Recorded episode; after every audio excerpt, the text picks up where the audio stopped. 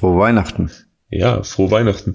Wobei technisch gesehen ist es ja noch nicht Weihnachten, es ist äh, vier Tage vor Weihnachten, aber wenn unsere Zuhörer uns jetzt hören werden, dann wird Weihnachten sein. Das ist ja unser, unser kleines Weihnachtsspecial.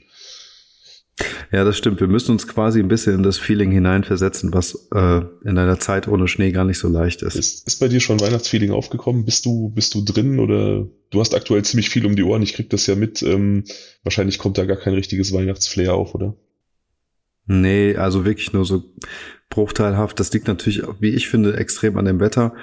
Aber ähm, ja, jetzt neulich mal Plätzchen gebacken und auch einmal am Weihnachtsmarkt gewesen und so ein paar alte Schinken gehört und dann übrigens von Elvis, ziemlich cooles Album von 1961, glaube ich. Ähm, genau, dann kommt man so ein bisschen äh, rein, aber alt auch nur so ein bisschen. Für mich ist eigentlich immer das Highlight quasi wirklich am letzten ähm, Weg nach Hause von der Arbeit dann einmal Riding Home for Christmas zu hören. Das ist für mich auf jeden Fall immer das Feeling. Dann schiebe ich mir mal den amerikanischen Weihnachtsfilm. Chris Rea, ja, geiler Klassiker auf jeden Fall. Ähm, ich habe ja so eine Hassliebe zu, zu Weihnachtsliedern und für, vor allem zu Last Christmas.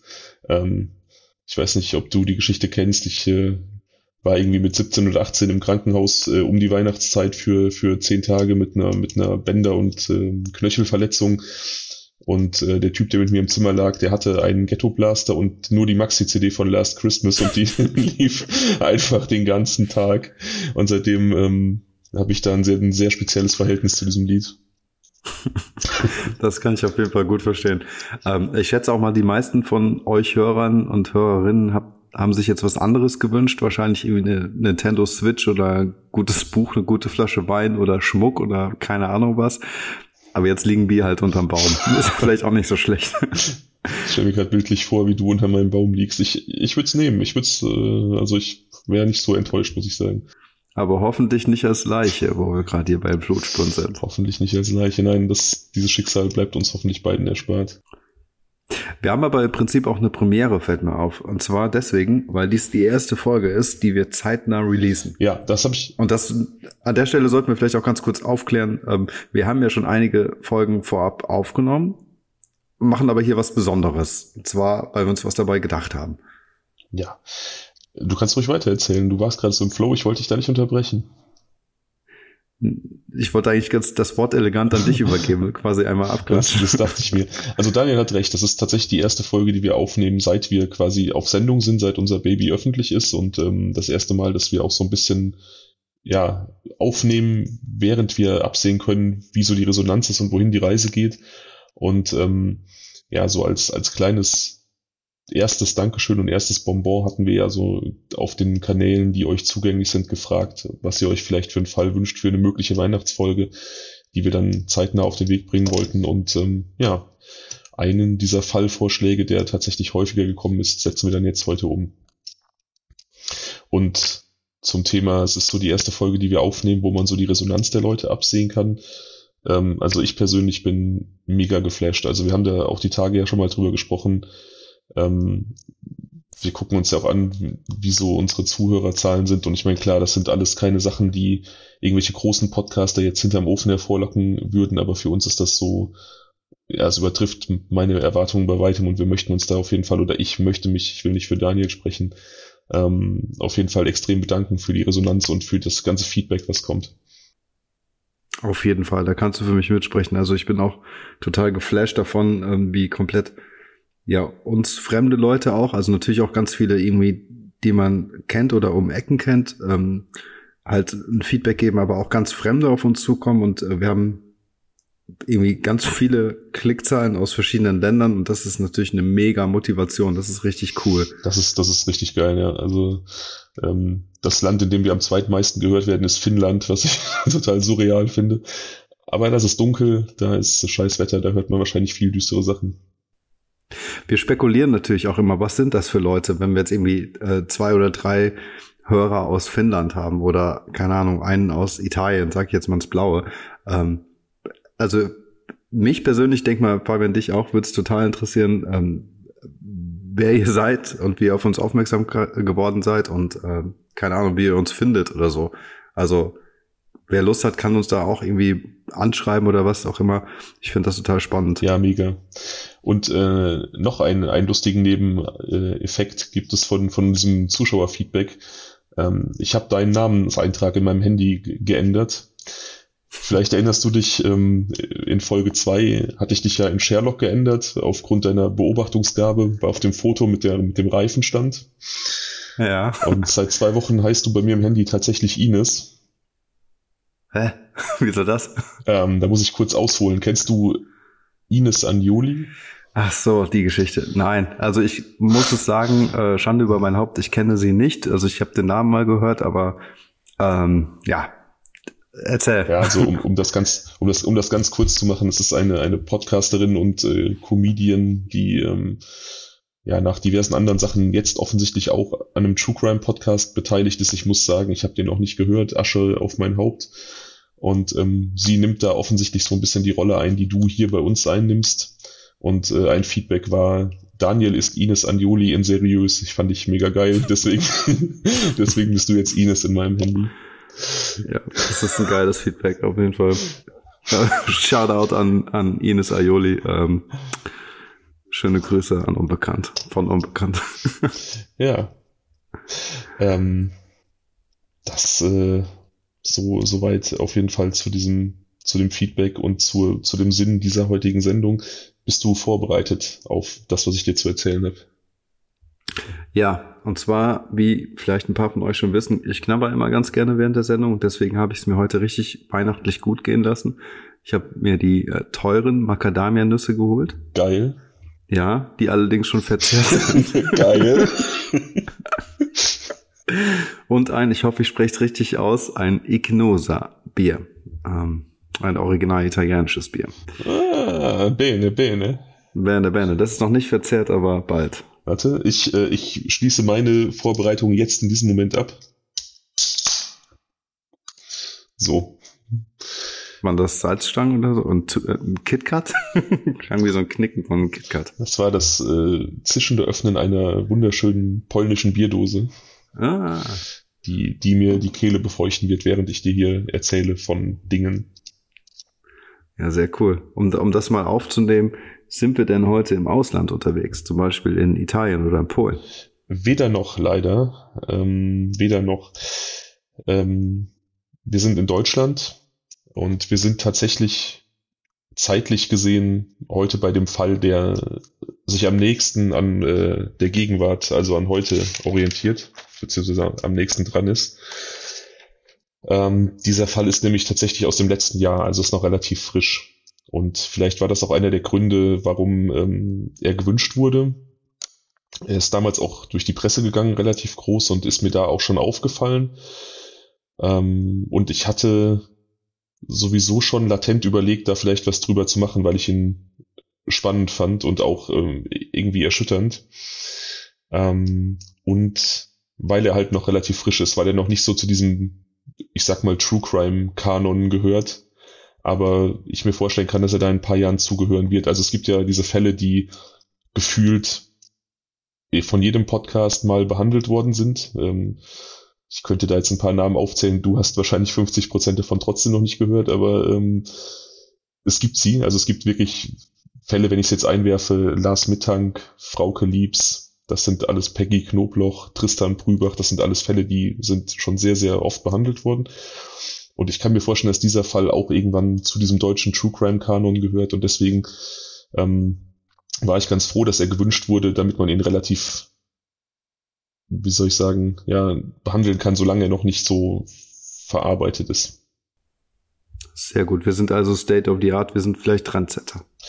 Ja, ich weiß nicht. Ich habe tatsächlich, glaube ich, noch kein. Ich habe eine eine ähm, Film-Doku dazu gesehen von Spiegel TV oder Stern TV. Ich weiß es nicht. Ansonsten ähm, glaube ich noch nichts.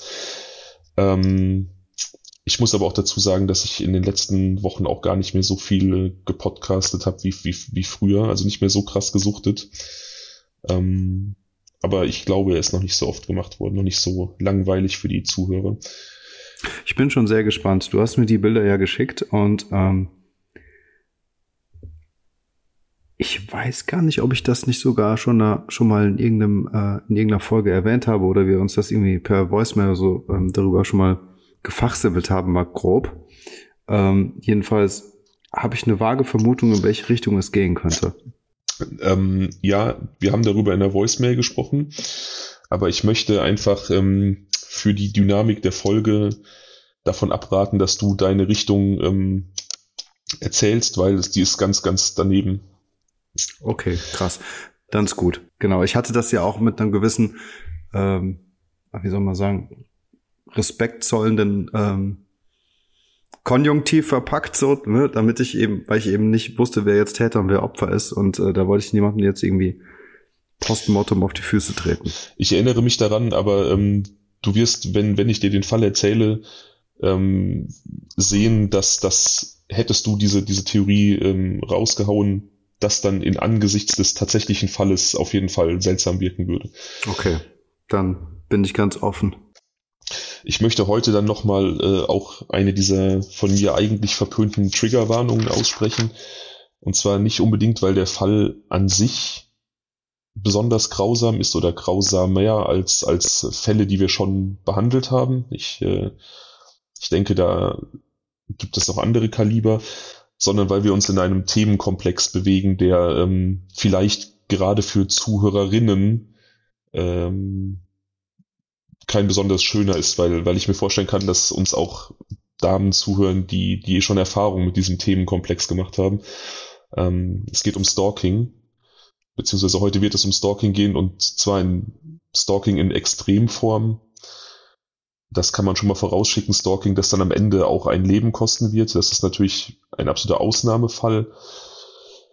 Aber wie gesagt, Stalking an sich ja durchaus ein Themenkomplex, der relativ häufig ist und mit dem sicherlich viele Frauen schon ihre Erfahrungen gemacht haben. Ähm, man schätzt, dass es so 800.000 Fälle im Jahr in Deutschland gibt. Aber das ist natürlich auch nur eine Schätzung, weil, wie gesagt, da auch die Grauzone sehr, sehr hoch ist. Das ist ja auch so eine Sache, womit Leute oft auch nicht unbedingt zu den Behörden gehen oder, oder zu Freunden gehen, weil das ja auch so ein bisschen, ähm, ja, so ein Stigma mit sich bringt und auch oft so diese, diese Täter-Opfer-Umkehr geschieht, von wegen, du hast bestimmt irgendwas getan, um dieses Verhalten äh, zu provozieren. Polizeilich erfasst wurden im letzten Jahr auf jeden Fall lediglich 19.666 Fälle, aber selbst das ist schon, also knapp 20.000 Fälle, das ist schon auch eine massive Hausnummer. Das ist, das ist krass. Ich finde es auch sehr spannend, dass wir jetzt so ein Thema ähm, aufgreifen Du, ähm, wir haben ja in der letzten Folge vier über Insel gesprochen, was ja irgendwie auch nochmal ein sehr spezielles Thema war. Auch die, und jetzt auch wieder, sagen wir mal, dass wir in einen gewissen Bereich eintriften, weniger äh, vielleicht ähm, um einen bloßen Mordakt sprechen, sondern hier wirklich nochmal in so ein gesellschaftliches Thema eintauchen, finde ich extrem spannend und äh, auch ein sehr wichtiges Thema. Was mich jetzt noch interessieren würde, ist, wie weit ist, äh, vielleicht weißt du das, ähm, wie weit Stalking definiert ist. Also wo beginnt und wann endet äh, Stalking? Ja, ehrlich gesagt äh, habe ich da keine ähm, Definition gefunden, die ich persönlich belastbar finde. Also es gibt natürlich unglaublich viele ähm, Definitionsansätze, aber ähm, ich, ich glaube, dass dieses althergebrachte deutsche Wort, ähm, bevor das dann von diesem neudeutschen oder englischen Stalking abgelöst wurde, äh, Nachstellung. Ich glaube, das fasst es eigentlich ganz gut zusammen, dass du also einer Person gegen ihren Willen nachstellst, in, in ihren Lebensbereich eindringst, vielleicht auch Informationen sammelst, die, ähm, die dich nichts angehen, äh, versuchst irgendwo teilzuhaben und äh, ja, jemanden auszuspielen, den zu beobachten, irgendeine Art von Nähe zu erzeugen, vielleicht auch. Hm. Okay. Dann fang doch mal an, ich bin gespannt.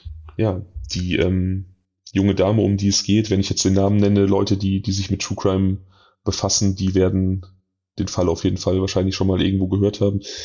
Äh, die junge Dame heißt Sophie N. Das ist die, die junge Frau auf dem, auf dem Foto, das ich dir geschickt habe. Ja. Ähm, ja, weiß ich nicht. Also das Foto,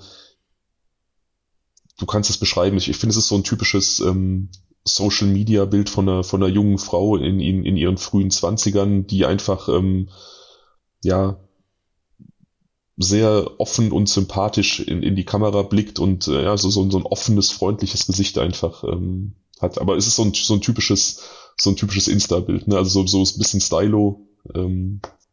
Genau, das ist so würde ich es auch beschreiben. Also ähm, genauso einfach ähm, ja so ein bisschen auch äh, ein Selbstporträt im Sinne einer ähm, Selbstdarstellung vielleicht auch ein Stück weit. Also wobei das weniger, es gibt ja immer diesen, äh, wie hieß das noch, ähm, hier von schräg oben, diesen Blick. Gab es war noch eine Zeit lang sehr angesagt, aber ich kenne mich dann nicht so sehr aus. Das ist einfach eine Frontalaufnahme einer blonden Dame mit einem gepunkteten, ähm, in einer gepunkteten Bluse, schwarze Bluse mit weißen Pünktchen, beziehungsweise an den Armen ist es ein bisschen hell. Ja, es ist auf jeden Fall, ähm, wie du schon gesagt hast, eine junge, ähm, gut aussehende 20-jährige oder Anfang 20-jährige Dame. Genau, also sie ist äh, zu dem Zeitpunkt, an dem das Bild entstanden ist, ungefähr so 22. Das ist 2017. Ähm, da hat sie eine Ausbildung begonnen und zwar wollte Sophie wohl schon quasi seit sie denken konnte, seit ihrer Mutter sich erinnern kann, Stewardess werden. Sie war schon immer fasziniert von, von diesem Job der Flugbegleiterin, rumkommen, der Interaktion mit den, mit den Fluggästen, äh, exotische Ziele sehen, spannendes, aufregendes Leben führen. Und so beginnt sie tatsächlich im Sommer 2017 äh, eine Ausbildung bei einer Fluglinie, arbeitet allerdings nebenbei ähm, in ihrer Heimatstadt Dessau bei H&M, um noch ein bisschen Geld extra zu verdienen. Auch gerade im Vorfeld der Ausbildung hat sie da angefangen. Und da lernt sie den 32-jährigen Patrick S. kennen, den du auf dem anderen Foto siehst. Er ist ein Arbeitskollege bei H&M. Und äh, ja, sowas wie, also sie haben ein gutes kollegiales Verhältnis, so ein bisschen auch freundschaftlich. Er ähm, sucht so ein bisschen ihre Nähe, bringt, weiß ich nicht, äh, Süßigkeiten mit und, und sucht immer das Gespräch mit ihr, will auch irgendwie gerne so Zeit mit ihr verbringen, aber sie ist halt, für sie ist das einfach nur ein, ein kollegiales Verhältnis. Okay, so ein bisschen freundschaftlich, so noch nicht mal flirty, einfach nur kumpelhaft und äh, cool miteinander im Prinzip. Genau, also es gibt, es gibt, ähm, wie gesagt, diese Doku, ich meine, es war Stern TV, die ich gesehen habe, da haben auch, da ist auch ihre Mutter zu Wort gekommen, auch Freundinnen von ihr und die haben auch allesamt gesagt, also der Name Patrick S. war ihnen geläufig, aber sie hat den nie in irgendeinem amorösen Zusammenhang erwähnt, sondern es war von vornherein eigentlich immer klar, das ist halt ein Kumpel, das ist so ein, ein Kollege, der halt irgendwie so ein Kumpeltyp ist. Ja. Für ihn stellt sich das Ganze allerdings irgendwie offensichtlich anders dar. Er scheint da irgendwie so ein bisschen so eine Obsession zu entwickeln und sich ähm, in diesen Gedanken mit ihr eine Beziehung zu führen hineinzusteigern. Und so schnappt er sich im Dezember 2017 im Pausenraum ihr Handy, das sie da unbeaufsichtigt liegen gelassen hat, ähm, und entsperrt es. Er hat sich zuvor in vielen, vielen Arbeitstagen ihren PIN abgeguckt und ähm, schickt sich selber Chatverläufe, Voicemails, Fotos von ihr, also auf sein Handy, dass er Zugriff auf diese Daten hat und ähm, installiert wohl auch eine, eine sogenannte Spionagesoftware, mit der er dann quasi in Echtzeit Zugriff auf ihre Telefondaten hat. Krass, unheimlich. Das ist total creepy und vor allem, wenn man ja heutzutage davon ausgeht, dass man ja im Prinzip sein ganzes Leben quasi mit digitalisierter Form auf dem Handy mit sich trägt ähm, und sich dann da überlegt, dass da so ein ja, x-beliebiger creepy Dude ähm, sich irgendwie Zugriff verschafft, das ist schon, ähm, schon ein stranger Gedanke. Auf jeden Fall. Also vor allem, wenn du es, du bekommst es die ganze Zeit nicht mit. Ich frage mich die ganze Zeit, ähm, wenn sie, wenn er sich selbst äh, WhatsApp-Verläufe oder sowas zugeschickt hat, ähm, hat sie das nicht gesehen? Also das wird sie doch irgendwie im Verlauf gemerkt haben, dass da irgendwas unstimmig war. Ja, er hat da die Spuren dann wohl verwischt. Also du kannst ja dann auch dann entsprechende Chats wieder löschen. Ne? Also keine Ahnung, wie er genau das gemacht hat, aber sie hat da wohl offensichtlich nichts von gemerkt. Okay, alles klar. Vielleicht hat er es auch einfach bei Bluetooth rübergeschoben, das siehst du ja nicht unbedingt. Ähm, ja, das kann sein, wenn das geht, ja. Also ich, äh, wie gesagt, ich bin da auch kein Experte. Ähm, ich weiß halt nur, er hat da, wie gesagt, sich, sich Zugriff auf ihre Daten verschafft und ähm, ja, es ist, wie gesagt, es ist absolut, absolut creepy. Ich verstehe auch da, da fange ich auch schon an, die Intention nicht zu verstehen. Ähm, also was, was ist das für ein Mehrwert für dich, wenn du, wenn du ein Interesse an der Person hast, wenn du einfach die ihre Daten aneignest. Das ist schon, das ist da schon so ein total vertreter Gedanke, den ich, den ich nicht nachvollziehen kann. Ja, auf jeden Fall. Zumal es ja auch nur Chatverläufe sind, ne? Keine Ahnung, worüber sie da mit wem auch immer geschrieben hat, aber das ist ja alles, ähm, weiß ich nicht, wenn du jetzt gesagt hättest, dass er sich Bilder rübergezogen hätte. Hat er, ja, hat er also- auch. Also hat er auch. Okay, Hm. na gut, sowas stelle ich mir schon eher unter Stalken vor, also Ja. keine Ahnung, ja. Also es ging, genau, das ist vielleicht untergegangen, es ging um Chatverläufe, äh, Voicemails und Fotos. Also Voicemails kann ich mir irgendwie noch erklären, da wollte er vielleicht immer, immer ihre Stimme abrufbar haben, was weiß ich, oder ähm, vielleicht auch gucken, worüber sie mit anderen Leuten so redet. Ist es auf jeden Fall, halten wir fest, eine total creepige Geschichte erstmal. Ja, ganz besonders die Spionagesoftware. Also das ist extrem unheimlich. Mega. Auch das so eine Sache, ne? Ich wüsste jetzt so ad hoc überhaupt nicht, wo ich sowas herbekommen würde. Also wenn ich jetzt irgendwelche Stalking-Intentionen hätte, ähm, also man muss ja da schon auch eine gewisse Energie darauf verwenden, auch an, an diese Dinge zu kommen. Ja, ich meine, wahrscheinlich wirst du einfach mal googeln müssen und dann findest du sowas, schätze ich jetzt mal, aber ich wüsste es jetzt so auch nicht. Also das ist bestimmt nicht so bekannt wie, ähm, keine Ahnung, pff, ja, wie WhatsApp oder, ähm, sag mal schnell, Spotify, Netflix, ja, also so Standarddinger halt. Ja, okay, also er hatte es auf jeden Fall und ähm, hat das dann dort installiert. Das Ganze, ähm, also wie gesagt, das war äh, irgendwann im Herbst 2017. Sophie geht dann Anfang 2018 auch im Rahmen ihrer Ausbildung bei der Fluglinie nach Barcelona, um da ein Praktikum zu absolvieren. Und sie weiß halt noch immer nicht, dass dieser Patrick S. da irgendwo in sie fanat ist und auch teilweise ihre, ihre Kontakte ausspäht. Er besucht sie sogar im April in Barcelona. Also er schreibt sie an und äh, fragt sie, wie es ist. Sie haben offensichtlich immer so losen Kontakt und ähm, fragt, ob er vorbeikommen kann. Sie bejaht das. Ähm, sie fühlt sich allerdings dann nicht so wohl. Sie merkt dann, dass er tatsächlich gezielt sie besuchen will. Sie war eigentlich davon ausgegangen, dass er vielleicht sowieso nach Barcelona wollte und dann einfach im Zuge dieses Besuchs sie besuchen wollte. Aber merkt dann schnell, dass er, ähm, dass er wirklich nur wegen ihr da ist und ähm, auch schon so ein bisschen die Nähe sucht. Im Juli besucht er sie dann erneut und also obwohl das beim ersten Mal offensichtlich so leicht komische Vibes hatte, aber offensichtlich noch nicht äh, genug, um sie davon abzuhalten, ähm, ihn dann im Juli nochmal zu beherbergen. Vielleicht wollte sie auch einfach nur höflich sein, ich weiß es nicht, da kann ich mir jetzt kein, kein Urteil anmaßen. Ähm, da allerdings kommt es zum Streit, weil ähm, er von ihr will, dass sie dann, wenn er da ist, komplett ihre Zeit ihm widmet. Also sie soll sich auf der Arbeit frei nehmen, sie soll sich gefälligst dann 24-7 Zeit für ihn nehmen und sie stellt dann klar, dass sie andere Prioritäten hat, dass ähm, er halt nur ein Kumpel ist, der sie halt besucht und dass sie ihre Freizeit mit ihm verbringt, gerne, aber sich da nicht extra irgendwelche Kapazitäten schafft. Mhm. Ja, daraufhin verlässt er ihre Wohnung und ähm, ja, es, ist, es scheint erstmal, als ob diese, diese in Anführungsstrichen Freundschaft so ein bisschen im Streit endet und ich glaube, sie ist sogar relativ ähm, erleichtert, weil wie gesagt, sie das Ganze so ein bisschen als, als seltsam empfand. So.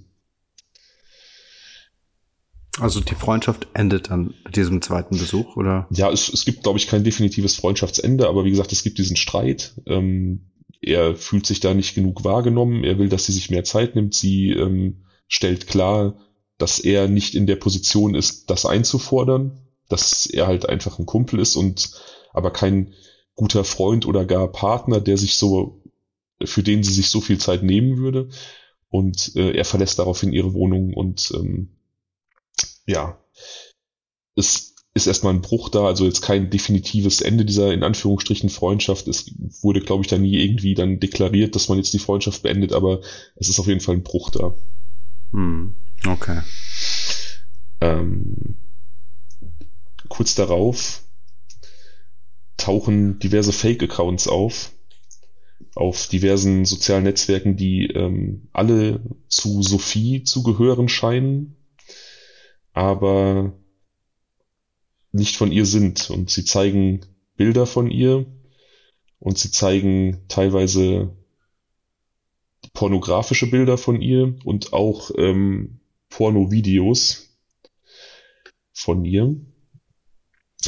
Aber wo kommen die dann jetzt her? Ja.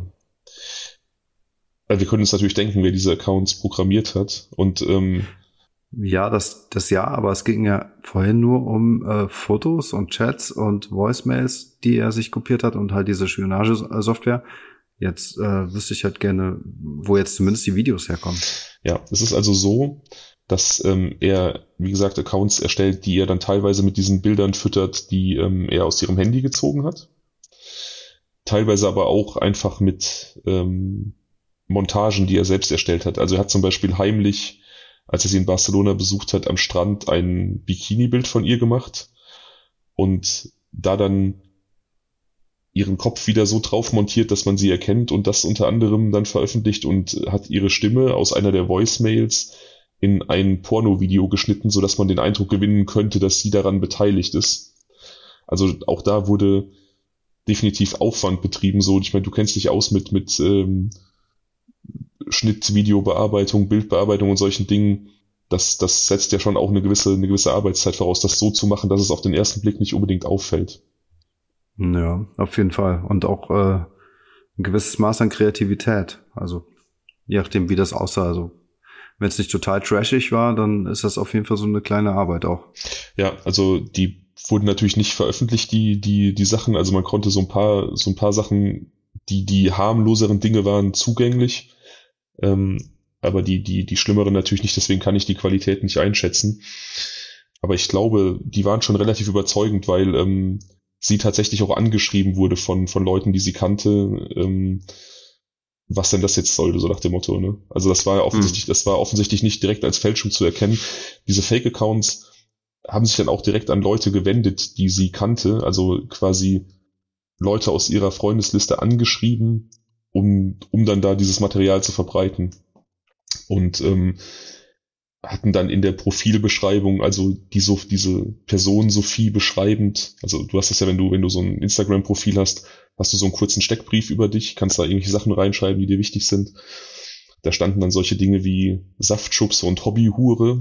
Also man sieht also schon so diese, diese Accounts waren wirklich nur darauf angelegt, sie irgendwie in den Schmutz zu ziehen.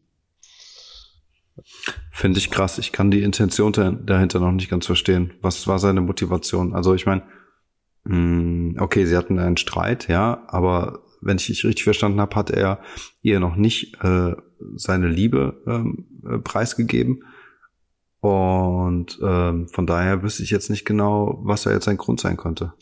Ja gut, erstmal, also auch wenn er seine, seine Gefühle da irgendwie preisgegeben hätte und abgeblitzt wäre, dann wäre das ja bei weitem keine, keine Begründung für sowas. Ähm, nee, aber wenn er jetzt da abgeblitzt wäre, weißt du, dann hätte ich jetzt noch verstanden, okay, jetzt ist er jetzt total geknickt und weiß ich nicht, das wär, war vielleicht der Triggerpunkt, den er jetzt brauchte, um komplett auszurasten. Das könnte ich halt nachvollziehen.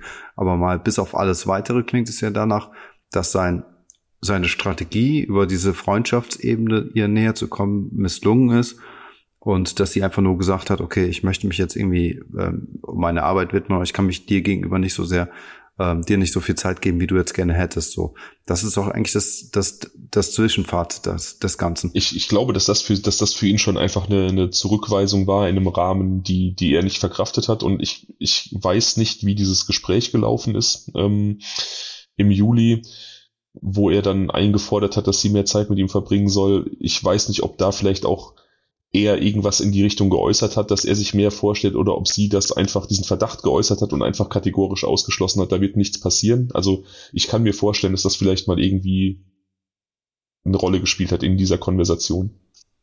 Ich weiß, mhm. ich weiß es aber nicht. So oder so ähm, ist das auf jeden Fall zu viel Zurückweisung für ihn.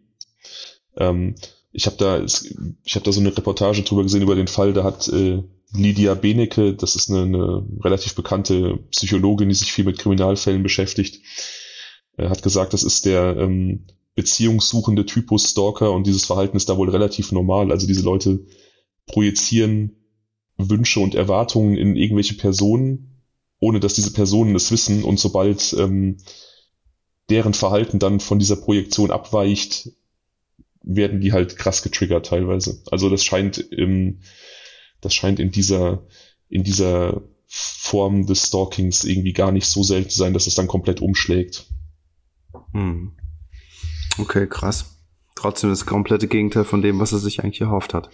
Ja, total. Also ähm, gut, er weiß natürlich, oder sie weiß natürlich noch nicht, dass er das war. Ich glaube, sie ahnte auch erstmal gar nicht, dass er dahinter steckt, tatsächlich. Also mhm. er hat in ihrer, ähm, in ihrer Gedankenwelt offensichtlich so wenig Raum eingenommen, dass sie, dass sie das mit ihm in Verbindung gebracht hat.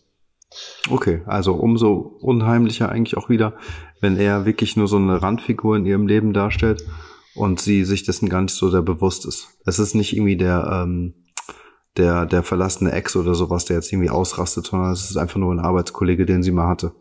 Exakt, genau. Mhm. Zwischenzeitlich tauchen über 50 Fake-Profile auf, die sie immer wieder meldet und blockiert, die dann auch teilweise gelöscht werden von den Betreibern von, von äh, Instagram, von Facebook. Aber die sind natürlich immer wieder schnell neu gestaltet. Ne? Also kommst du ja kaum hinterher. Das ist wie, wie Unkraut jäten. Ähm, sie erstattet dann auch Anzeige gegen Unbekannt in äh, Dessau, ihrem, ihrem Heimatort, und Hannover, ihrem gegenwärtigen Wohnort. Aber die Polizei macht ihr erstmal wenig Hoffnung. Das ist dann auch so ein, so ein Fall, äh, so eine Sache, die von, den, von ihren Freunden und von ihrer Mutter auch irgendwie angesprochen wurde. Die Polizei hätte mehr tun müssen, um sie zu schützen. Ähm, die Polizei hat halt nicht so viele Erfahrungen mit solchen Fällen und auch gerade in diesem Social Media Bereich und diesem Online Stalking. Ähm, man rät ihr aber, sie solle Screenshots sammeln, irgendwie Beweismaterial, aber ich glaube, so richtig kann die Polizei ihr da keinen Fahrplan an die Hand geben, was man tun wird, um diese Sache irgendwie auf den Grund zu gehen. Hm. Der Fall geht dann letztlich zur Abteilung Cybercrime beim LKA. Also die lokale Polizei ist da mit ihrem Latein am Ende und wendet sich ans Landeskriminalamt. Ähm, die können allerdings auch nichts machen, diese Abteilung Cybercrime. Die IP-Adressen können nicht ermittelt werden oder führen zu Servern im Ausland, Rumänien, Moldawien. Ähm, also es, es führt zu nichts und die Ermittlungen werden eingestellt, was wahrscheinlich. Aber, aber also sowas kann ich mir nie äh, vorstellen. Wie kann das sein, dass die sowas nicht herausfinden können? Das kann mir doch kein Mensch erzählen. Ehrlich nicht. Also sorry, dass ich da jetzt ganz kurz hier äh, eine Schublade aufmachen muss, aber ähm, jetzt ist sie vielleicht ein Nobody gewesen für die fürs LKA, aber ähm, äh, unterm Strich weiß ich nicht, was wäre, wenn jetzt irgendwie ein äh, hochrangiger Politiker irgendwelche Droh-E-Mails bekommen würde oder sowas. Ja, oder irgendwelche Profile ähm, auftauchen, die, keine Ahnung, Nacktfotos von Angela Merkel, äh, Angela Merkel mit Olaf Scholz äh, in Flagranti irgendwie veröffentlichen würde. Ja, also solche Dinge, das würde doch das kann man doch zurückverfolgen, das kann man doch kein Mensch erzählen. Ja, gut, ähm, da, da bin ich raus bei dem Thema. Ich, ich habe ja null Ahnung von, von ähm, diesen ganzen Informatik-Geschichten. Ich habe ehrlich gesagt auch keine Ahnung. Ich hätte jetzt aus meiner naiven äh, Laienmeinung heraus auch gedacht, dass sich irgendwie alles zurückverfolgen lässt. Aber offenkundig, ähm, wenn man da sich auskennt mit der Materie und das irgendwie vielleicht wirklich schafft, über ausländische Server zu gehen. Das ist ja auch dann so ein Problem innerhalb ähm, Europas, dass dann vielleicht auch die Strafverfolgungsbehörden nicht an einen Strang ziehen, dass vielleicht in Rumänien, die, manche der Server, die ermittelt wurden, waren wohl in Rumänien lokalisiert, dass da dann die Straftatbestände wieder anders aussehen oder die Polizei vielleicht auch nicht so motiviert war ähm, zu arbeiten. Ähm, aber ja, ich hätte eigentlich auch gedacht, dass das Dinge sind, die, die sich aufklären lassen, die sich herausfinden lassen. Aber offensichtlich nicht. Ähm, tja, unbefriedigend, definitiv. Ich find's komisch, aber ich finde ja jetzt zum Beispiel bei unserem, ähm, bei unserem dritten Fall war es ja auch so, dass man die IP-Adresse irgendwie herausfinden konnte, ähm, von wo aus diese E-Mails verschickt wurden.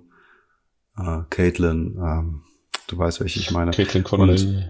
Ja, genau. Und von daher könnte ich mir vorstellen, dass man das vielleicht irgendwie auch zurückverfolgen kann. Aber ich bin auch kein Informatiker, also von daher will ich mich da auch nicht zu weit aus dem Fenster lehnen. Ja, also dieser Patrick S. hat sich vielleicht auch einfach ähm, klüger angestellt als Caitlin Conley. Ich meine, der war ja offensichtlich auch kompetent genug, um da irgendeine Spionagesoftware zu installieren und ähm, irgendwelche Bild- und Videobearbeitungen vorzunehmen.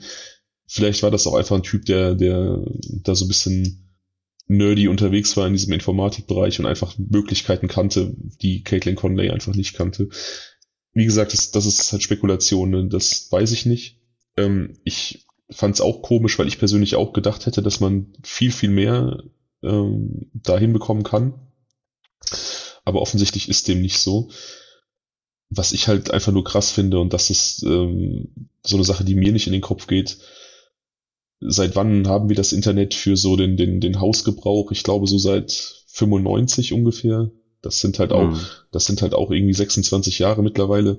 Ähm, soziale Netzwerke gibt's irgendwie seit den, den 2007, 8, 9, irgendwie sowas um die, um den Dreh, dass man dann da offensichtlich bei der Polizei und auch beim LKA, dass das immer noch so Neuland ist, dass man mit diesen Ermittlungen in dem Umfeld noch ähm, wenig Erfahrung hat, finde ich seltsam. Oh ja, das stimmt. Ja. Gut, aber wie gesagt, es ist, es ist nun mal Fakt in dieser, in dieser Situation. Ähm, das Verfahren wird eingestellt, weil einfach es zu, zu keinen äh, Ergebnissen führt. Ähm, ihre Freunde haben auch so ein bisschen Eindruck, es wurde einfach von Seiten der Behörden nicht so ernst genommen. Das ist, schlägt so ein bisschen in die Kerbe, in die du eben geschlagen hast. Ähm, Wenn es jetzt in Anführungsstrichen eine wichtige Person, ich mache hier Anführungsstriche mit meinen Fingern in der Luft, ähm, getroffen hätte, dann hätte man vielleicht irgendwie andere Möglichkeiten gehabt und anders ermittelt. Aber wie gesagt, ich, ich weiß es nicht. Hm. Ja, okay. Wie geht's denn jetzt weiter? Also ich gehe jetzt mal stark davon aus, dass sie das Todesopfer sein wird. Ja, aber bis dahin ist natürlich noch ein etwas längerer Weg. Also es geht jetzt erstmal so weiter, dass ähm, sie mittlerweile auch regelmäßig von ausländischen Telefonnummern angerufen wird. Teilweise 164 Anrufe am Tag. Das sind dann offensichtlich irgendwelche, irgendwelche Calls, die Patrick S. irgendwie generiert übers äh, Internet.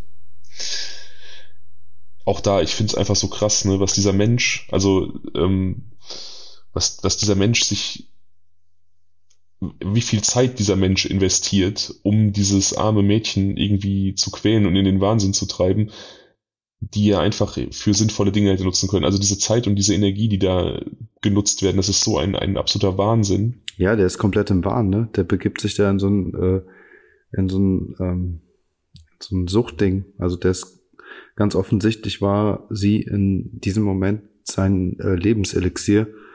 Und er hat sich wahrscheinlich von morgens bis abends äh, mit diesen kranken, raffinierten Plänen auseinandergesetzt. Ja. Ja. Sophie beginnt nun selber irgendwie offensiver zu werden, schreibt Fake-Profile an, die ähm, ihre Bilder teilen und, und äh, weiterverbreiten oder diese Videos und sie schreibt ein Fake-Profil an, das Sören heißt, will wissen, was seine Intention ist, woher dieses Bildmaterial stammt, woher dieses Video stammt, warum er all das tut, aber ähm, bekommt nur relativ ekelhaften Sextalk als Antwort. Also er will ihr Antworten nur liefern, wenn sie ihre Lieblingsstellung preisgibt und solche Dinge. Also ähm, pure, pure verbale Erniedrigung auch wieder. Ne? Also sie ist verzweifelt und, und tritt die Flucht nach vorne an, auf quasi einen der Peiniger zu und, und äh, wird dann da quasi noch verhöhnt. Das ist vollkommen eklig. Ja, und das ist auch wirklich scheiße, ja. Also stell dir mal bitte vor, ähm, also als Typ kann man sich das ein bisschen schlechter vorstellen, aber theoretisch wäre es möglich, dass halt äh, das Internet voll mit so einem Müll von einem ist und man kommt nicht da raus und keiner kann einem helfen. Das ist ja der mega Horror. Ja, und vor allem auch als, als, als junger Mensch, der ähm, gerade dabei ist, irgendwie eine seriöse berufliche Laufbahn anzustreben, wenn dann auch, weiß ich nicht, dein, dein zukünftiger Arbeitgeber, deine zukünftigen Kollegen eventuell ähm, da dieses Material sehen, irgendwelche Profile, die von dir sind, in Anführungsstrichen, die es verbreiten, wo dann da als, als Jobbezeichnung Hobbyhure steht, so dann dein, dein Ruf ist ja dann auch irgendwie relativ schnell im Arsch, ne?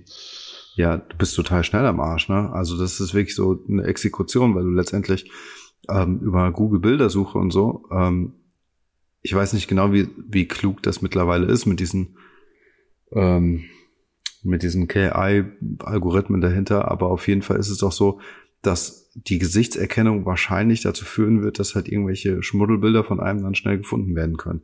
Und wir wissen ja auch, dass, ähm, dass Arbeitgeber sich auf jeden Fall auch Social Media Accounts angucken. Also das ist äh, ja.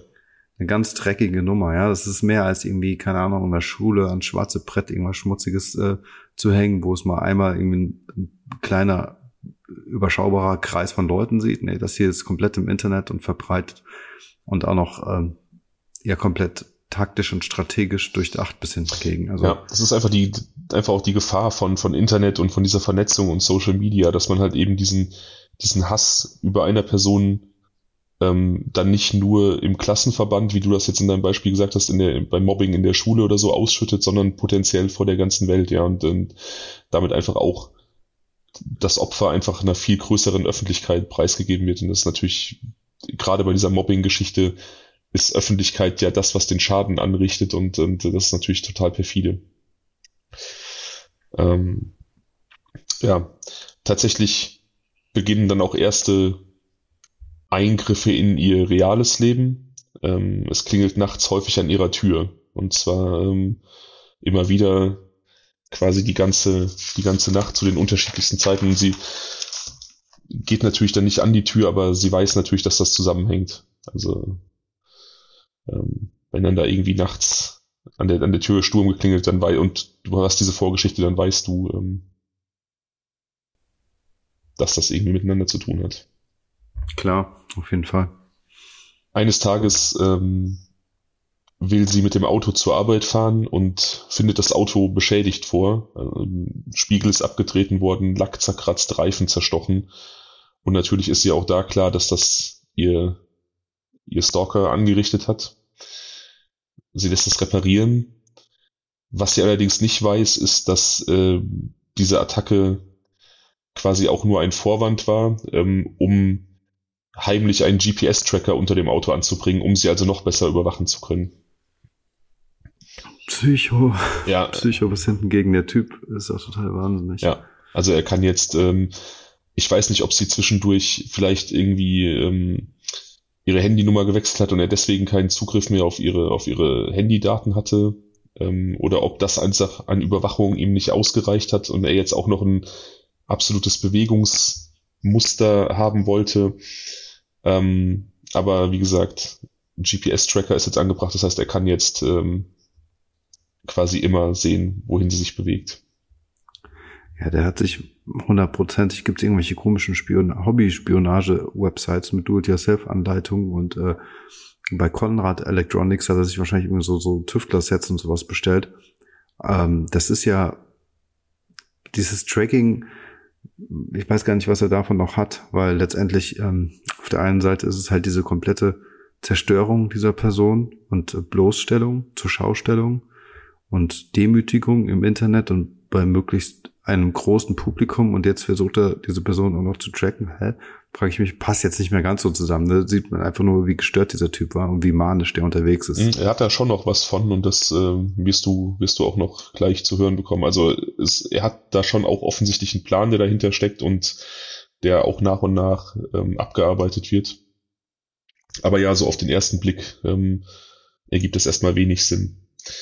Ende 2018 zieht sie dann fest nach Hannover und verspricht sich dann davon auch so ein bisschen, dass das Stalking aufhört, aber es geht ungebrochen weiter, ist ja klar, er weiß ja auch einfach, wo sie sich befindet.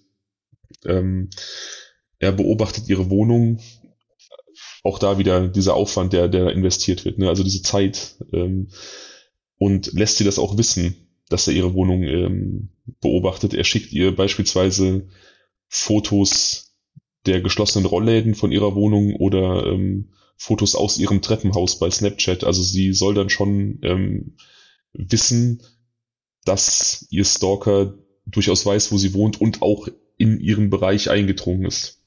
Aber warum kann da die Polizei nicht aktiv werden? Das ist doch jetzt schon mehr als Internetkriminalität. Das ist ja schon wirklich ähm, eine physische Bedrohung. Gibt es da nicht sowas wie Polizeischutz? Also das ist für mir jetzt gerade ein Rätsel. Ich weiß nicht, ob sie da nochmal auf die Polizei zugegangen ist, aber spätestens jetzt wird's ja irgendwie real. Also ich weiß es auch nicht, ehrlich gesagt. Es war ja früher immer so ein bisschen, dass man, dass man in Bezug auf Stalking gesagt hat, so flapsig und salopp, ähm, es muss erst was passiert sein, bevor die Polizei was machen kann, weil wenn ich dir ein Foto von deinen Rollläden schicke, das ist ja noch kein Straftatbestand, so, ne? Äh, das ist, ja noch nicht mal unbedingt eine inhärente Drohung. Natürlich du oder ich, wir würden das als Drohung wahrnehmen und natürlich ist es auch in 99 Prozent der Fälle irgendwo eine Drohung oder zumindest die Aussage, ähm, du bist nicht sicher, ich weiß, wo du wohnst, ja? aber strafrechtlich war es das halt nicht. Ähm, aber dieser Stalking-Paragraph wurde ja vor ein paar Jahren verschärft, um, um eben mehr Handhabe zu schaffen, schon bevor was passiert. Deswegen weiß ich nicht, warum hier in diesem Fall auch das irgendwie nichts gebracht hat. Vielleicht konnten da auch wieder, ich weiß ehrlich gesagt auch nicht, wie Snapchat läuft, da bin ich nicht, äh, nicht drin, das habe ich nie genutzt.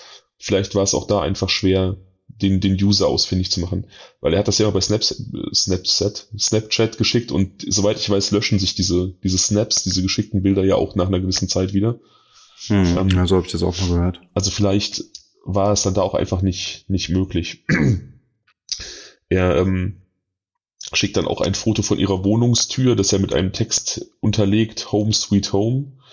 Also, und ich meine, klar, das ist Bedrohung. Machen wir uns nichts vor, ja. Also, und ich kann mir einfach auch vorstellen, dass sie einfach auch eine scheiß Angst hätte, äh, hatte. Ich glaube, ich glaub, der hat auch einfach Bock auf den Nervenkitzel. Ähm, du musst doch erstmal die Nerven haben, dich in, eine, in ein Mehrfamilienhaus reinzuschleichen, um dann Fotos zu, schie zu schießen von der Wohnung. Also, weißt du, der hat das ja komplett äh, das, wie sagt man, ähm, Ewigkeiten beobachtet, observiert. Ja, um da erstmal herauszufinden, was ist die richtige Wohnung, wann muss ich zu welcher Tageszeit hingehen, wann sehen mich die Nachbarn nicht. Ja, es ist ja komplett, komplett übertrieben. Ja, es ist, wie gesagt, da fällt mir auch kein anderes Wort ein, ähm, absolut wahnsinnig. Äh, wie gesagt, ob da so ein Nervenkitzelaspekt vielleicht noch dazu kommt, das kann ich nicht sagen, aber es ist halt einfach, er will halt einfach sein Opfer wirklich psychisch brechen. Ja, und ich kann mir halt auch vorstellen, dass das, dass es das mit dir macht. Also, ähm, wenn du so zermürbt wirst und die Person dir quasi immer wieder auch spiegelt, dass, dass auch dein privater Raum halt einfach nicht sicher ist. Ähm, ja, unfassbar schlimm. Also, wenn du wirklich kein Zuhause hast, das ein Zuhause mehr ist und ähm, du im Prinzip jederzeit Angst haben musst, dass du beobachtet wirst oder dass jemand auf dich lauert und äh, ähm, dann hast du ja im Prinzip das, das ist nur komplett, ist wie so ein, wie so ein, wie so ein unerträglicher Schatten, der dich dein ganzes Leben lang begleitet. Also es muss ja wirklich die komplette Hölle sein. Ja. Die Polizei wird später rausfinden, dass er sich zu der Zeit auch offenkundig komplett in seinen in seinen Hass Sophie N gegenüber reingesteigert hat. Auswertungen von seinem Rechner ergeben, dass er ähm, bei Google die Suche gestartet hat. Warum fühlen wir uns plötzlich von Menschen angeekelt, in die wir bis vor kurzem noch verliebt waren? Also er sucht offensichtlich auch eine Erklärung für seine für seine kranken Gefühle. Ob er da jetzt fündig geworden ist, weiß ich nicht. Ich habe die Google-Suche nicht selbst betätigt, um, um, um zu gucken, was da für hochklassische psychologische Aufsätze bei rauskommen, aber ähm, auch das zeigt ja, also allein diese, diese Wortwahl, dass er sich quasi von ihr angeekelt fühlt, das, das zeigt ja auch, wie verdreht seine Welt ist, weil sie hat ja tatsächlich nichts getan, was irgendwie des Ekels wert wäre. Also sie, sie hat ja nichts getan, sie ist das Opfer, er ist der, ähm, ich, ich hätte mich gerade fast zu einem, zu einem äh, stimmen Wort hinreißen lassen, Sohn einer Dame, die für monetäre Gegenleistungen Beischlaf anbietet, der, der quasi, der quasi da ihr Leben ruiniert, aber fühlt sich dann noch in dieser Position, dass er von ihr angeekelt ist. Das ist ja auch schon an, an psychischer Verdrehtheit kaum zu überbieten. Ja, das ist total wahnsinnig. Und ich könnte mir aber auch vorstellen, dass es dafür tatsächlich so einen ähm, psychologischen Mechanismus gibt, der greift. Safe. Ja. Safe. Ähm, Sie erstattet auch nochmal Anzeige. Ähm, allerdings, tja, was daraus geworden wäre, werden wir nicht erfahren, weil das die, diese Zeit äh, hat sie dann quasi nicht mehr. Ähm, sie fährt beruflich nach Frankfurt. Er kann das über den GPS-Tracker natürlich verfolgen, wo sie sich befindet. Da ähm, macht jetzt dann auch die Frage Sinn, die du dir eben gestellt hast, warum, warum der GPS-Tracker, warum noch diese Überwachung? Und ähm, während sie nach Frankfurt fährt, bekommt sie dann immer wieder auch Bilder aus der Frankfurter Gegend bei Snapchat, äh, Snapchat geschickt. Ich weiß nicht, warum ich heute immer Snapchat sage. Ähm, auf jeden Fall kann er sogar eruieren, in welchem Hotel sie abgestiegen ist und zieht sich aus dem Internet ein Musterfoto eines der Hotelzimmer und schickt auch das an sie, sodass sie den Eindruck gewinnen muss, dass dieser Mensch auch gerade zeitgleich im gleichen Hotel abgestiegen ist wie sie. Also absoluter Horror. Ja dass das dann, dass sie so weit von zu Hause, ich meine Frankfurt, äh, Hannover, das ist eine Strecke, dass sie selbst dann da einfach nicht das Gefühl hat, ich kann einfach mal ein, zwei Tage in Sicherheit sein. Was es auch für wie, an Unmengen an Zeit und Kohle fressen muss. Also so eine, ja. so, so, so, sich so eine Manie äh, hinzugeben. Weil er letztendlich frage ich mich die ganze Zeit, er wird ja auch wahrscheinlich bei der Arbeit vermisst oder, oder ich weiß nicht, was man bei H&M so verdient, aber so viel Geld zur Seite gelegt haben, um sich diesen Spaß mal äh, gönnen zu können.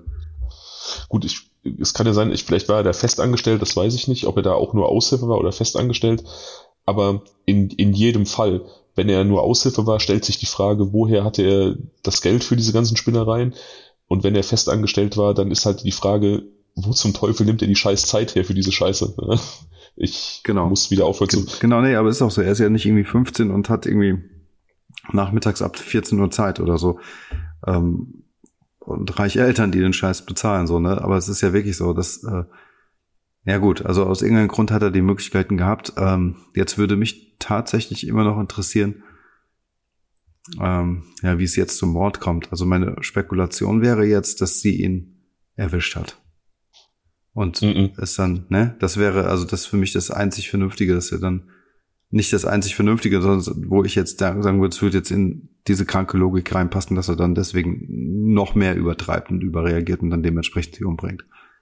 Ja, das, das wäre auch ähm, dem, dem bisherigen Verlauf angemessen. Also dass er, dass er dann bei, bei einer dieser Aktionen tatsächlich mal irgendwie erwischt wird und, und das dann im Affekt passiert. Ähm, tatsächlich scheint er auch den Mord oder zumindest auch Gewalttaten gegen sie schon relativ lange geplant zu haben. Er hat schon relativ früh, nachdem dieses Stalking begann, begonnen hat, äh, über Amazon verschiedene Dinge bezogen. Eine Sturmhaube, ein Klappmesser, einen Elektroschocker und einen Glasschneider. Also das sind jetzt ja auch ich sag mal, Taschenmesser ja kann man mal gebrauchen und Sturmhaube als Motorradfahrer vielleicht auch, aber so in dieser Zusammensetzung sind das ja, ist das ja eine relativ eindeutige Anschaffung auch, vor allem auch mit dem Glasschneider.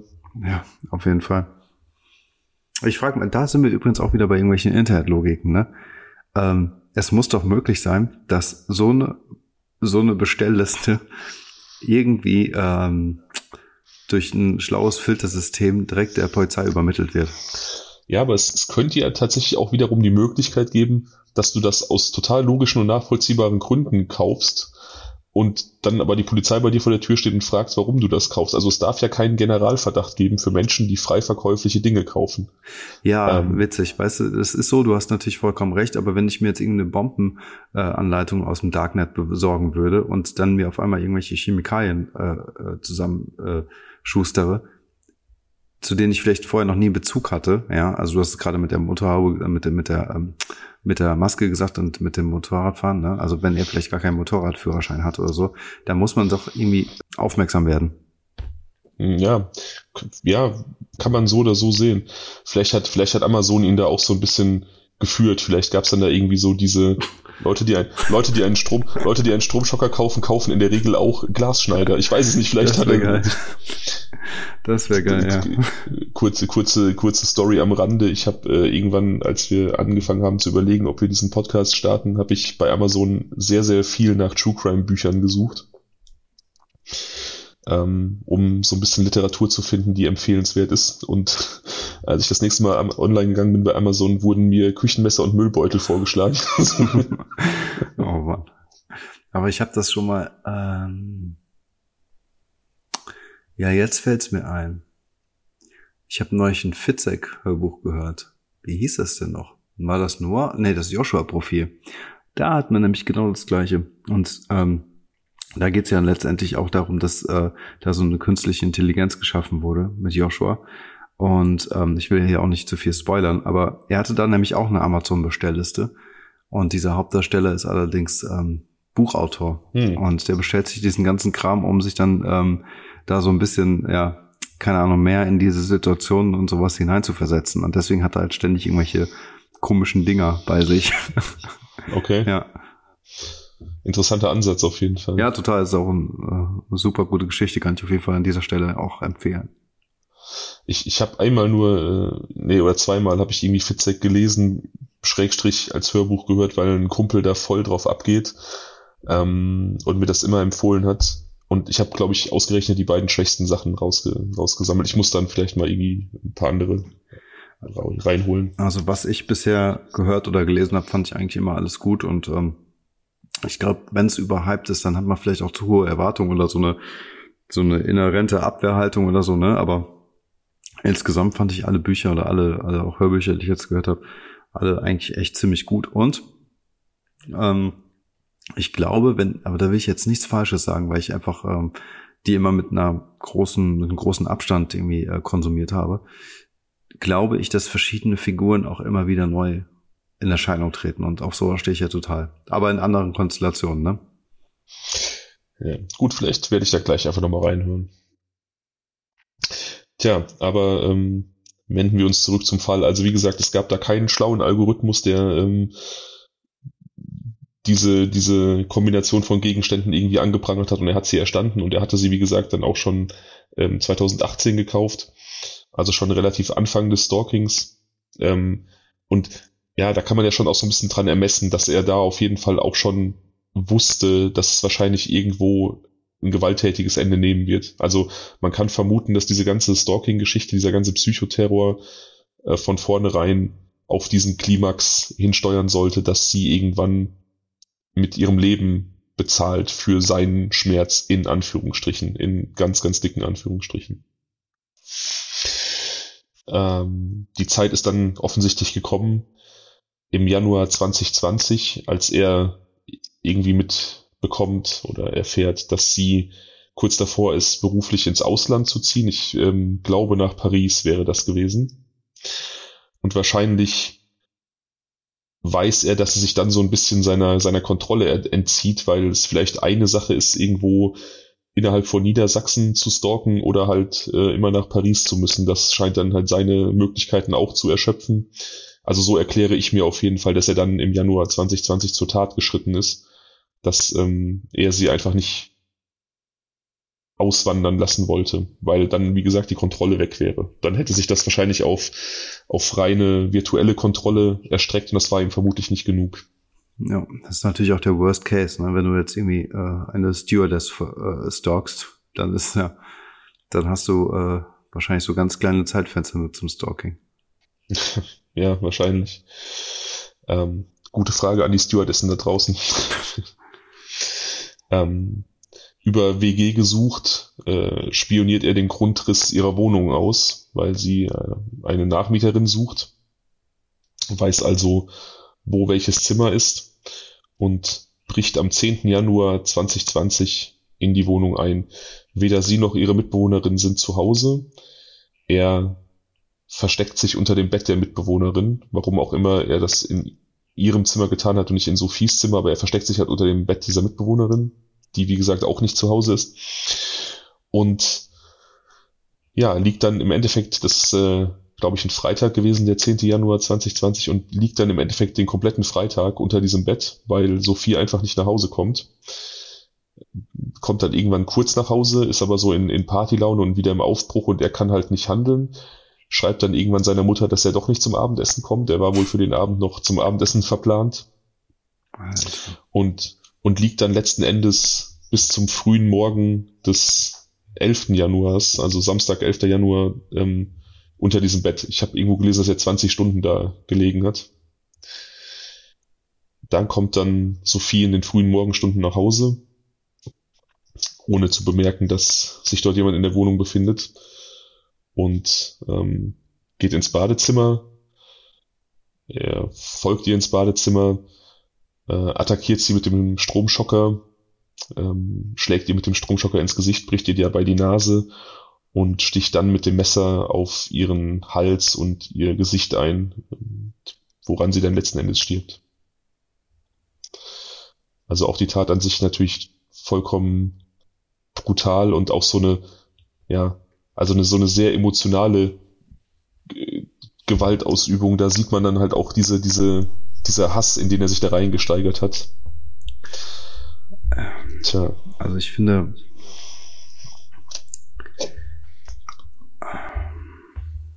zwei Sachen.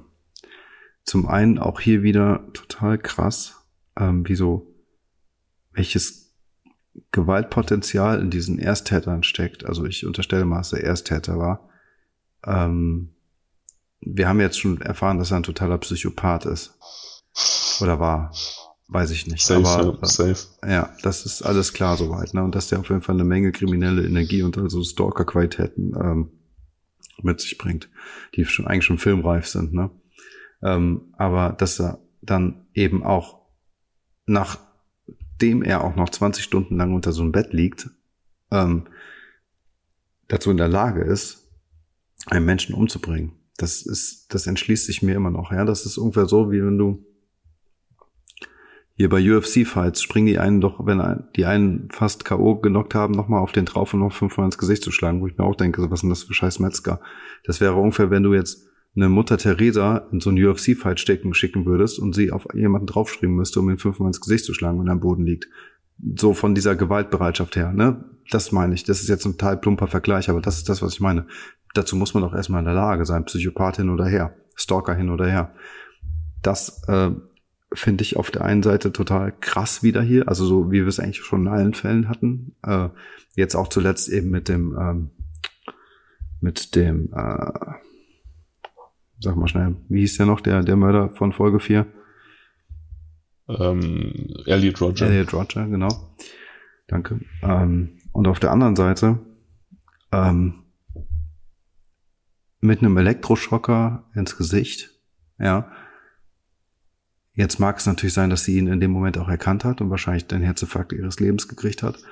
Aber ähm, letztendlich dann das Gesicht ganz offensichtlich mit einem Messer zu zerschneiden. Also die Visage sozusagen auszuradieren. Weil das ist das, was er gemacht hat. Und umso mehr muss ich jetzt an das Bild denken, was du geschickt hast, ja. Weil es äh, im Kontext eines Selbstporträts, eines Selfies einfach nochmal ganz grausamere, noch grausamere Ausmaße an sich nimmt, äh, annimmt. Ähm, das finde ich, ähm, also welche tiefgründige Beweggründe er da in sich hatte, um die Tat so zu, durchzuführen, finde ich extrem erschreckend. Ganz offensichtlich ging es ihm nicht nur ums Morden an der Stelle, weil sonst hätte er ihr einfach irgendwas über den Kopf hauen können oder so. Ja, der, der Kampfsportvergleich, den du eben gebracht hast, das ist ja, das ist ja so eine Sache. Ich meine, das, das folgt halt einem gewissen Regelwerk und du weißt, ähm, du weißt ja auch, der, die andere Person die dir gegenübersteht, die ist auch da, um dich zu besiegen und die würde im Zweifelsfall dir auch Gewalt antun. Da ist es dann was anderes, finde ich, in dem Kontext. Vielleicht ähm, auch, auch irgendwie eine, eine Härte an den Tag zu legen, die für Otto Normalbürger erstmal ähm, seltsam erscheint. Ähm, aber in dem Fall hier, da bin ich vollkommen bei dir. Das ist, ähm, ja, wie gesagt, was da für ein Gewaltpotenzial in so einem Ersttäter liegt, das ist unglaublich. Und man muss ja auch überlegen, der hat da 20 Stunden unter diesem Bett gelegen. Das ist ja auch Zeit zu reflektieren. Ja, also der hat, der wird ja auch nachgedacht haben. Ähm, und, und selbst nach dieser, nach dieser Zeit ähm, des Runterkommens hat er sich da nicht von seinem Plan abbringen lassen. Da muss unglaublich tief verwurzelter Hass sein, was jetzt so diese, diesen Tötungsvorgang an sich angeht. Ähm, ist es halt Spekulation, dass er, man kann es so sehen, wie du gesagt hast, dass, dass diese, diese Stiche ins Gesicht auch zustande gekommen sind, dadurch, dass er sie wirklich auslöschen wollte oder ihre Schönheit auslöschen, was es durchaus in anderen Fällen gibt ähm, und auch oft ein Motiv war. Meine Lesart, als ich das so gehört habe, war einfach, dass er einfach wild und wie von Sinnen auf sie eingestochen hat, auf diese Oberkörperregion. Und das ist ja ein, quasi ein bewegliches Ziel und so ein, so ein Hals-Nackenbereich, das ist ja auch kein besonders großes Ziel. Und da triffst du, glaube ich, unwillkürlich dann auch mal eine Schulter, mal ein Gesicht. Also ich habe das jetzt gar nicht so als bewusstes Zerstören wahrgenommen. Also wir hatten oder wir hatten das, beziehungsweise für euch Zuhörer, kleiner, kleiner Spoiler-Alarm. Wir werden das in einem, im Kontext eines anderen Falls haben, wo es auch um die Haltung, die Handhaltung einer Waffe geht. Mehr möchte ich an dieser Stelle nicht sagen. Daniel, Daniels Lieblingsfolge. Ja, absolut. Ähm, Folge 6. Da hatten wir beide, beziehungsweise werden wir haben, eine äh, Diskussion um eben genau so etwas. Und ähm, ich denke doch, dass wir als ähm, unerfahrene Messerstecher, ja, also ähm, ich würde das irgendwie in den Rumpf rammen, so so ein Messer, irgendwie in, den, in die Magengegend oder so, weil ich glaube, dass man das so macht und nicht ins Gesicht. Mhm. Und so zumindest wie du es gesagt hast, ja, es sei denn, er hatte vor, ihr den ähm, die Kehle durchzuschneiden, ja. Aber so wie du es jetzt gesagt hast, war es ja doch so wirklich mit so einem, ja, so ein Schneiden, so ein Cutten, weißt du, so ein. Nee, nee, ein Stechen. Ja, oder auch, ja gut, aber trotzdem, also mit einem gewissen, mit einer, mit, mit einer klaren Absicht, das Gesicht zu zerstören. So klang das jetzt für mich. Und deswegen äh, jetzt sozusagen diese Herleitung. Aber es kann natürlich auch alles Schwachsinn sein, ne? So wollte ich so wollte ich es auf jeden Fall nicht rüberbringen, weil das halt eine Information ist, die ich nicht nicht habe. Also ah, okay. Deu deutsche deutsche Medien ähm, deutsche Medien gehen ja oft in der Beschreibung oder auch die die die offiziellen Stellungnahmen der Polizei gehen ja oft in der Beschreibung bei weitem nicht so ins Detail, wie das ähm, bei ausländischen Medien oft der Fall ist. Deswegen ähm, wurde jetzt hier nur von von Stichverletzungen in den, den Hals, Gesicht und Oberkörperbereich gesprochen. Und ähm, wie gesagt, also Spekulation meinerseits, Spekulation deinerseits, aber Fakt ist halt, dass, dass da halt die, diese Gewalt ausgeübt wurde mit dem Messer. Primär im Halsbereich wohl. Ich finde es aber auch krass, ne? Das auch so ein Fakt kurz, den, ich meine, als, als wir noch in WGs gewohnt haben, ne, wir haben ja auch ähm, mal hier und da MitbewohnerInnen gesucht und ähm, das, oh, das erste Mal, dass ich gegendert habe, übrigens innerhalb dieses Podcasts. Äh, und wir haben ja auch immer das über WG gesucht getan. Ähm, aber dann auch dieser Gedanke, ne, dass dann quasi jemand so deine, deine Lebensumstände ausspionieren kann. Ne? Du hast dann den, den Grundriss der Wohnung, der, der ja schon auch einiges verrät. Und in der Regel lädst du so ein paar Fotos hoch, haben wir zum Beispiel nie gemacht, aber machen ja viele, um so ein bisschen einen Eindruck zu vermitteln. Das heißt, die Person kann dann auch sich ein relativ gutes Bild dieses Umfeldes machen. Ne? Also es ist halt auch irgendwie so ein grusiger Gedanke, über den man so nicht nachdenkt, finde ich. Ja, ich glaube, das ist auch so der Grund, warum die Leute, ganz viele Leute auch sagen, ja, ich möchte nicht so eine gläserne Gesellschaft haben und zu viel von mir preisgeben, nicht bei Social Media aktiv sein, kein, ähm, äh, sag mal schnell, wie heißt das, Payback äh, und sowas haben, ähm, weil letztendlich, wenn du diese ganzen kleinen ähm, Puzzleteile zusammenfügst, äh, oder zu einem Puzzle, das du gerne haben möchtest, dann kannst du schon alles sehr zielgerichtet anwenden. Das geht schon. Ja. ja. Also sie ist dann leider verstorben. Ähm, wie ist es denn jetzt weitergegangen? Wie haben sie ihn denn gekriegt? Er hat sich, ähm, er hat sich gestellt bei der Polizei.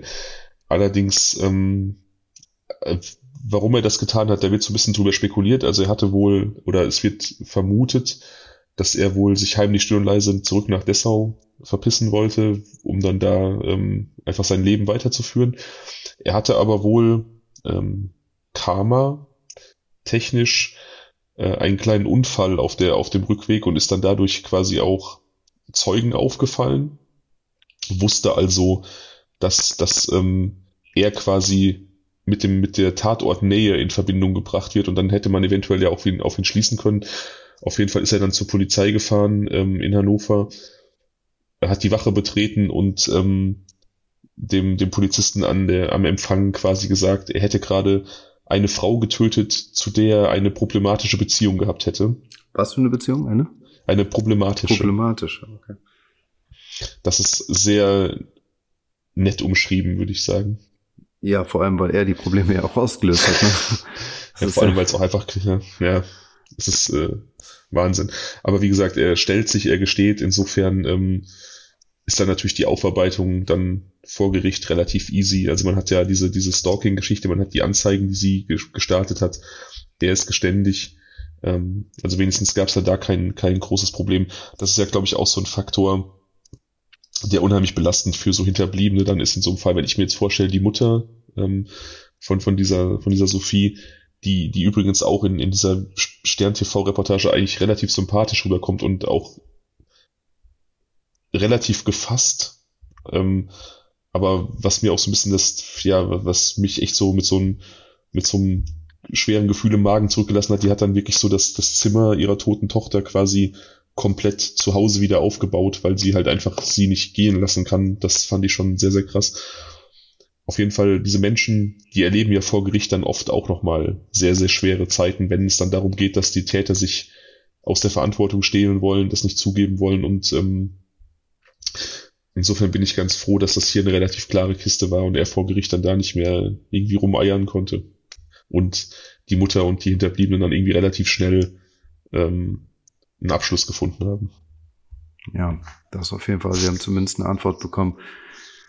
Ähm, und auch ein Stück weit eine Begründung, ob sie, ja. ob sie ihnen schmeckt oder nicht. Die Strafe lautet natürlich, wie kann es anders sein, auf lebenslang ähm, unter Feststellung der besonderen Schwere der Schuld. Also das bedeutet, er kann erst nach frühestens 15 Jahren einen Antrag auf vorzeitige Haftentlassung stellen. Also 15 Jahre sitzt er auf jeden Fall ab. Erst dann ähm, kann darüber verhandelt werden äh, oder befunden werden, ob es vielleicht dann nochmal irgendwann früher rausgeht. Ähm, also quasi, ja, innerhalb der, des, des Rahmens des deutschen Strafrechts eigentlich so die, mit so die höchste Bestrafung. Und natürlich auch, natürlich auch vollkommen ab, angemessen. Also, das, das war, das war einfach eine, eine absolut heimtückische und, und ähm, ekelhafte und vollkommen sinnlose Tat, die keine andere Strafe verdient hat. Vollkommen sinnlos, vollkommen sinnlos. Also das sind ja irgendwelche kranken, ähm, kranken Tiefen, in, äh, die so in diesen Menschen äh, dann irgendwie entstehen, wo es, glaube ich, auch keine rationale Erklärung für gibt. Ne? Also sie hat ihm ja, also sie hat ihm ja nichts Schlimmes getan. Von mir aus gab es bei dem zweiten Streit tatsächlich eine Situation, dass sie ihm das Herz gebrochen hat, weil sie vielleicht auch sagte, hey, pass auf, ist nicht so, ist maximal Freundschaft, aber die hat sich jetzt irgendwie auch erledigt so. Es kann ja sein, dass das passiert ist. Aber ähm, ja, ich meine auch aus seiner Sicht, ne? Er war ein junger Typ irgendwie. Äh, meine Güte, kannst du nicht irgendwie was anderes suchen?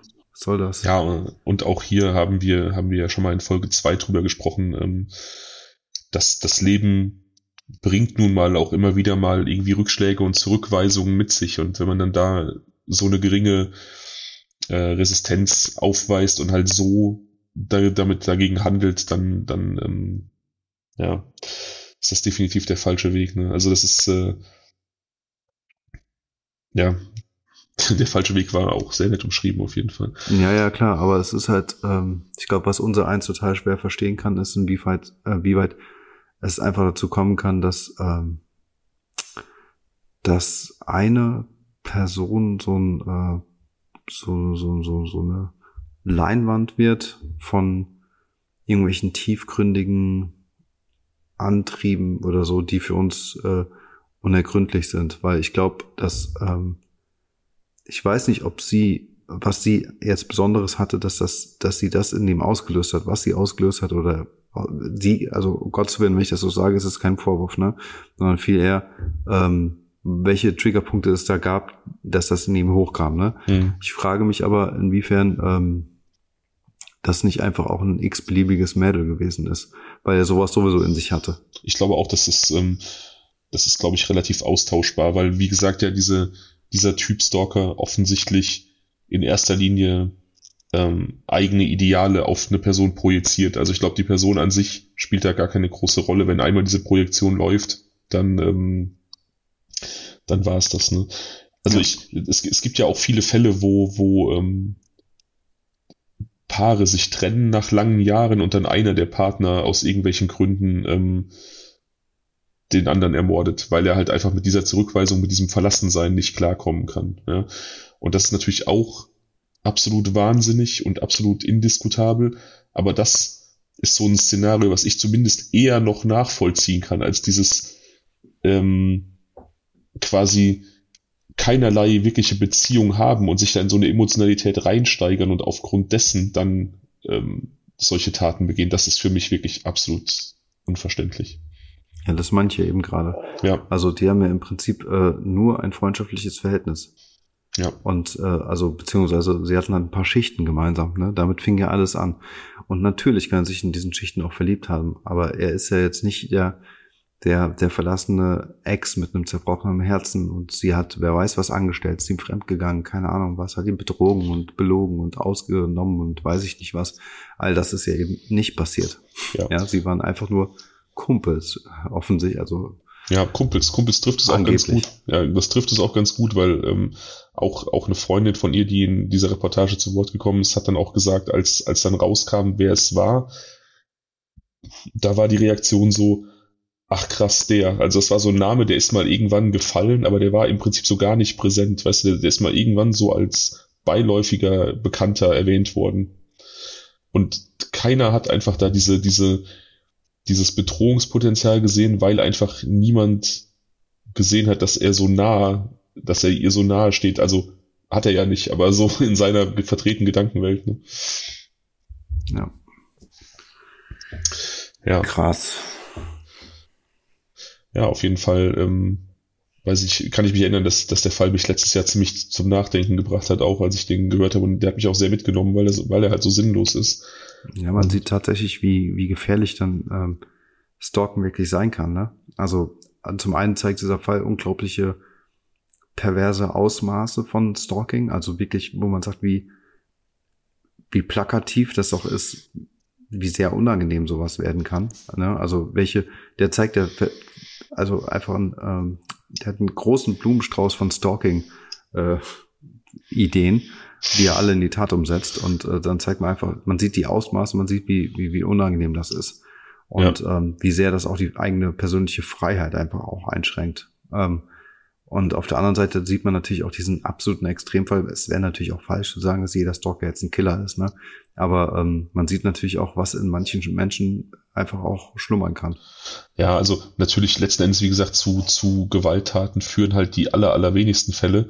Aber ich glaube zumindest, dass wenn man einfach mal diese Grenze überschreitet, ähm, so stark in die Privatsphäre von einem Menschen einzudringen und ähm, ein Drittel aller Stalking-Fälle dauern länger als ein Jahr an. Das ist ja auch eine massive Zeit. Ähm, und ich glaube, wenn man, wenn man erstmal diese, diese, diesen Aufwand betreibt und diese, diese, diese Grenzen des Anstands auch verlässt, dann wird zumindest die, die Wahrscheinlichkeit, dass eine Gewalttat folgt, ähm, einfach höher, weil, weil, wie gesagt, da sowieso schon einige moralische Grenzen gefallen sind. Ähm, das glaube ich auch. Ich meine, in diesem Fall ging es ja auch weitaus länger als ein Jahr. Das waren ja wie lange? Das zwei, zwei Jahre? Zwei, zwei Jahre? Jahre? Ja. Zwei Jahre, ja. Also das war ja wirklich seine Beschäftigung Nummer eins. Das war sein Hobby. Obsession. Du hast das, glaube ich, du hast, äh, du hast es irgendwie auch gesagt. Und das, das ist ein gutes Wort dafür. Ähm, krass halt auch aus meiner Sicht, dass ja, das ist ja das, was ich am Anfang gesagt habe. Deswegen ja auch diese diese Triggerwarnung, gegen die ich ja an sich eigentlich sonst bin. Ähm, weil ich, weil ich wirklich glaube, dass das ein Thema ist, was viele Frauen auch einfach beschäftigt. Und ich glaube, viele macht, viele macht dieser Gedanke auch einfach Angst. Viele sind vielleicht auch da schon Opfer geworden. Und ähm, tatsächlich ist ja auch die allgemeine Sichtweise auf Stalking, zwar in den letzten Jahren ist das so dieses Bild in der Öffentlichkeit hat sich geändert und das Bewusstsein ist geschärft worden, aber es ist ja dann doch noch zu oft ähm, läuft das so unter diesem unter diesem äh, Deckmantel des Kavaliersdelikts irgendwie, ne? Und äh, ah, der, der, derjenige ist einfach nur emotional ein bisschen verwirrt, das meint er nicht so. Und man muss sich einfach vor Augen führen, dass das wirklich ein massiver Straftatbestand ist, der, der Menschen einfach in ihrem, in ihrem unbeschwerten Leben, in, in der Ausübung ihres Lebens extrem äh, belastet und einschränkt. Ja, und ich sehe auch eine Verwandtschaft, eine gewisse Verwandtschaft zumindest zu diesem Inselgeistestum, ähm, weil ähm, letztendlich weiß man nicht genau, also was jetzt hier ein bisschen nicht herauskommt, ist, was er so für ein Selbstbild hat von sich selbst. Das wissen wir jetzt an der Stelle nicht. Aber ganz offensichtlich ist sie so ähm, eine Stacy. Ja, sie ist eine Stacy, definitiv. Ja, genau. Und ob er jetzt ein Incel ist oder sich für einen hält, das weiß man jetzt nicht. Interessanter aber, Punkt. Ähm, interessanter ja, aber Punkt. es ist eine gewisse, eine, eine gewisse Verwandtschaft irgendwie spürbar. Das stimmt, ja. Das ist tatsächlich eine Parallele, die habe ich noch gar nicht gezogen. Deswegen bin ich so froh, dass du hier mein Gast bist. oh nein, jetzt habe ich wieder einen neuen Namen. Ines. Ines, oh scheiße. Aber ich finde, ich finde Kann Ines. Man nicht, äh, hm? Ich finde aber Ines steht hier. Ich finde, wenn du eine Frau wärst, könntest du gut eine Ines sein. So, genau. Und da ich aber ein Typ bin, hätte ich jetzt ein neues Zuschauerspiel. In, in ja, ich weiß, ich rufe jede Folge zum Zuschauerspiel auf. Nein, ich nein, weiß, Moment, Moment, Moment. Hast du noch nicht. Also hast du schon, aber das wissen die Leute noch nicht. Ach, das werde ich noch. Ach so, das ah, Mist, zurück in die Zukunft. Verdammt. Ähm, also ich werde es noch ganz oft tun. Der goldene Almanach, sage ich dazu. Ähm, genau, fange ich dann jetzt einfach jetzt damit an. Also, ich weiß nicht genau, wie das heißt, aber man kann ja mit Buchstaben, ähm, ist das ein Anagramm? Nee, ein Anagramm ist was anderes, ne? Wenn man die Buchstaben so vertauscht, dass daraus neue Worte entstehen. Und ich fände es total cool, dass ihr Ines, ihr könnt es gerne auch äh, Spanisch aussprechen und Ines sagen oder so, keine Ahnung, so rumtauscht, dass daraus ein Spitzname für mich entsteht, der aber männlich klingt. Da wäre ich total dankbar drum. Und ich habe noch was überlegt, das ist zwar auch nach, nach äh, vier Folgen, also das wird jetzt ja die fünfte Folge sein, das ist zwar auch ein bisschen früh, aber ich finde, wir haben eine sehr, sehr geile Community von, von Hörern, auch wenn sie noch sehr klein ist, aber es sind sehr geile Leute, die sehr, sehr aktiv sind, wie ich ja schon anfangs erwähnt habe. Ja, mega geil. Ja. Und, und andere Podcasts machen das so, die, ähm, die geben ihrer Community Namen. Ja, es gibt ähm, zum Beispiel von Mord auf X, das ist ein, ein sehr großer Podcast, das sind dann die Exis. Und ich habe ein bisschen nachgedacht, aber Spuris und Blutis finde ich relativ blöd. da müssen wir uns, uns auf jeden Fall was anderes einfallen lassen. Ähm, aber auch da, aber auch da, wenn jemand irgendwie eine vernünftige Selbstbezeichnung hat, dann bitte raus damit. Ja, finde ich auch sehr geil. Ja, das, äh, das finde ich auch. Und äh, ich weiß gar nicht, wie ich das jetzt, meine Gefühle jetzt äh, auf den Punkt bringen soll. Aber ich finde es halt auch irgendwie total cool, wenn man jetzt mit seiner Community auch irgendwie kommunizieren kann. Und das ist, äh, also ihr seid irgendwie auch ein Teil des Ganzen jetzt schon. Auch wenn man das irgendwie nach Folge 45 ist, fühlt sich das ein bisschen komisch an, aber es ist schon auf jeden Fall ziemlich cool zu wissen, dass es Leute gibt, die das Ganze hier mögen. Mega, also das ist, das ist ja die größte Angst, die man im Vorfeld hat, wo man, wo man nicht einschätzen kann. Daniel hat es ja anfangs ein bisschen schon mal äh, angedeutet, wir haben einige Folgen vorproduziert, damit wir so ein bisschen so eine, einen kleinen Puffer hatten, um dann auch schon regelmäßig veröffentlichen zu können. Ähm, und das ist natürlich super, super strange, Folgen aufzunehmen, ohne schon mal irgendwie auch nur ein Feedback bekommen zu haben. Und ich glaube, wir waren die letzten Wochen eigentlich durchgehend geflasht. Und das ist jetzt, jetzt heute habe ich nochmal so eine ganz andere Motivation gespürt, eben weil man halt einfach schon so ein bisschen einschätzen kann, ähm, wie es ankommt dafür auch schon mal dann Danke und, und ja, frohe Weihnachten und guten Rutsch. Äh, also ihr habt mir auf jeden Fall, ihr habt dazu beigetragen, dass ich geile Weihnachten habe, auf jeden Fall. Ich könnte es nicht schöner sagen. Ich ähm, schließe mich dem komplett an. Frohe Weihnachten. Kommt gut ins neue Jahr. Ja, mit uns unterm Weihnachtsbaum. Lebendig. Bis dann. Bis dann.